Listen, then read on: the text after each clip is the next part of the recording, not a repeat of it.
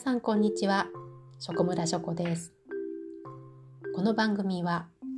アメブロで掲載中のブログ昨日のショコムラさんを耳でお楽しみいただければと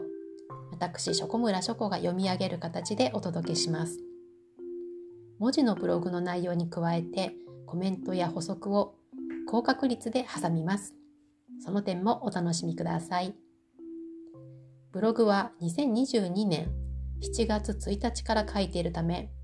こちらとの時間差から季節感のズレが生じる場合もありますがゆるーくお聞きいただけましたら嬉しいです詳しくはエピソードの説明をご覧ください。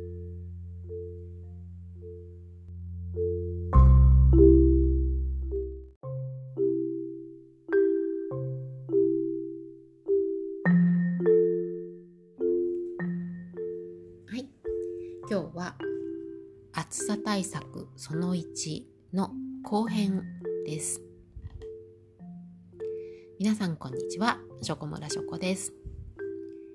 暑さ対策その1を3分割でお送りしているという形ですが、えー、お読みくださり嬉しいです。共感いただけましたらいいねだとかシェアをしてくださると小躍りして喜びます。ということでまあ、この辺ちょっと硬かったな。さて、えー、ショコムラの場合、夜中はエアコンをつけると冷えすぎると思うタイプなので、扇風機をつけています。まあ、寝る前にですね、あの、高さだとか、その扇風機の顔の向きをちょうどいい場所に、そのちょうどいい場所っていうのは、直接自分に風が当たらないように調整しておきます。というのも、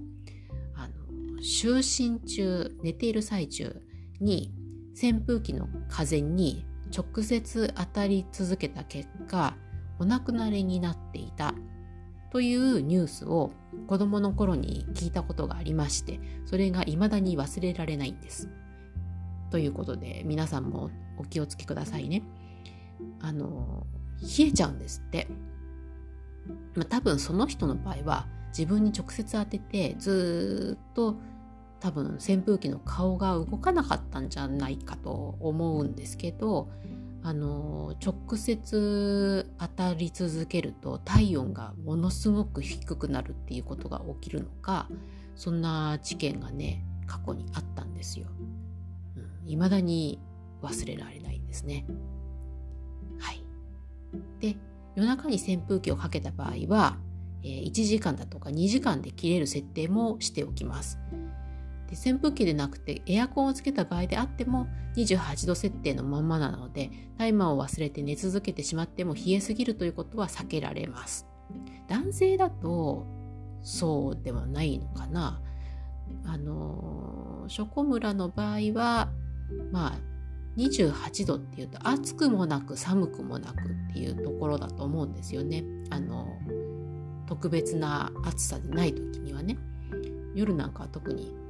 気温はとりあえず下がっていくわけですから28度設定で窓を閉め切りにしてるかな。うん、でエアコンをつけておくけど、うん、寝る前には消してるのでそこで暑ければ扇風機でもし途中で暑いなと思って扇風機も止まってるし暑さで起きてしまった時には、えー、扇風機をもう一回つけてタイマー1時間か2時間にするか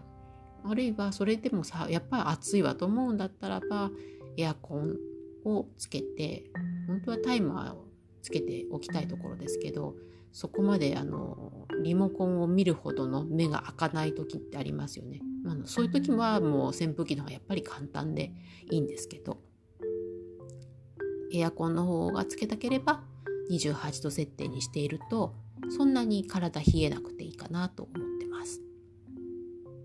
で無理をすることはもちろん全く推奨しませんけれども私はあの環境のことも考えて生活をしたいのでこのような形をとってます。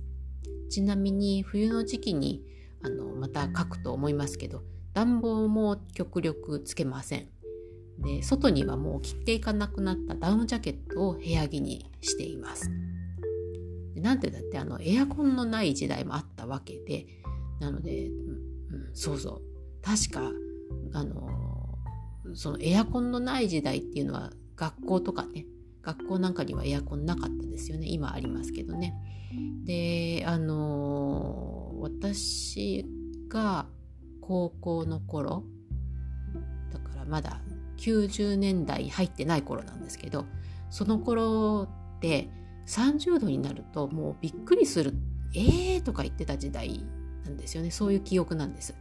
であのお嬢様学校に通っていた友達の高校では校則に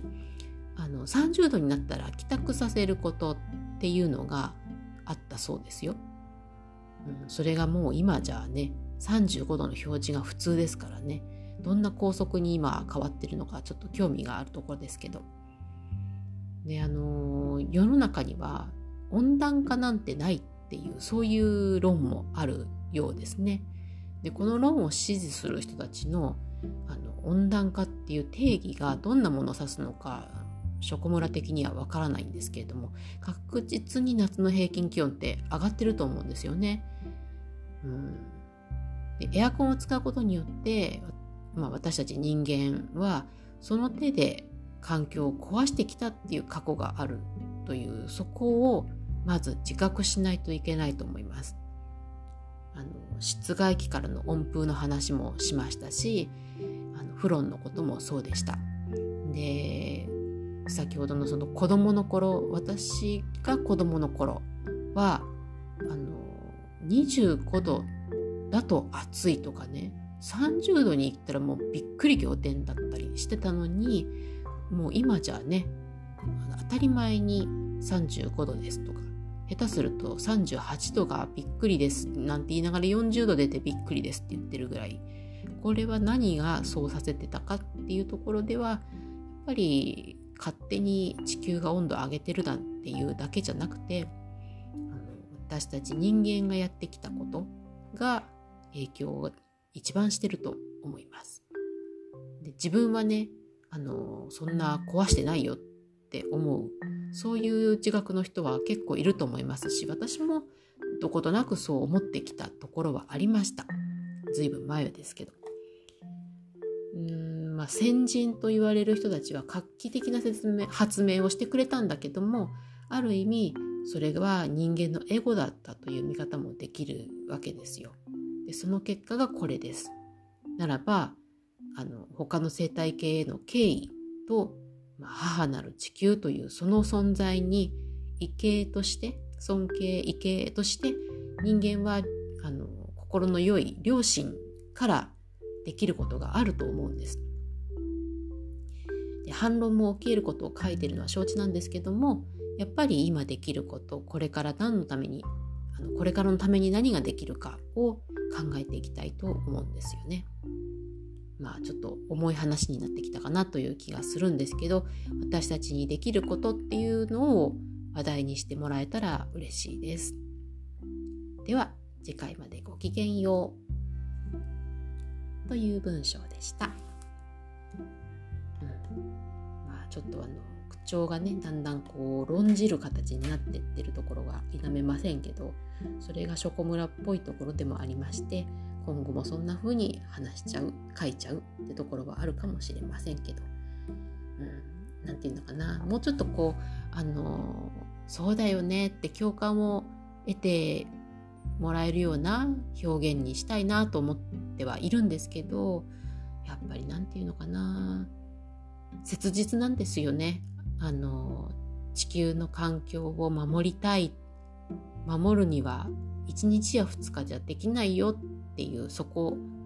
私たちがすでにもう何十年もかけて作ってきた習慣とか発展とかそういったものがこれだけの温暖化に加担してるっていうことを多くの人が話だけで終わらせてるそうなんだよね。そうでしょ。だよね。っていうところまで言ってるのにもかかわらずじゃあ何か自分で変革をさせてるかっていうとしてない人がほとんどなんですよね。うん、もちろん人間が生きていかなきゃならない人間というか私たち一人一人は日々過ごしていかなければならないのは確かなのでそこはそこなんだけどもあの便利だとか何て言うかな涼しくしたい暖かくしたいっていうのはちょっとエゴなんだよなってっていうところは否めない気がしてます。はい。というわけで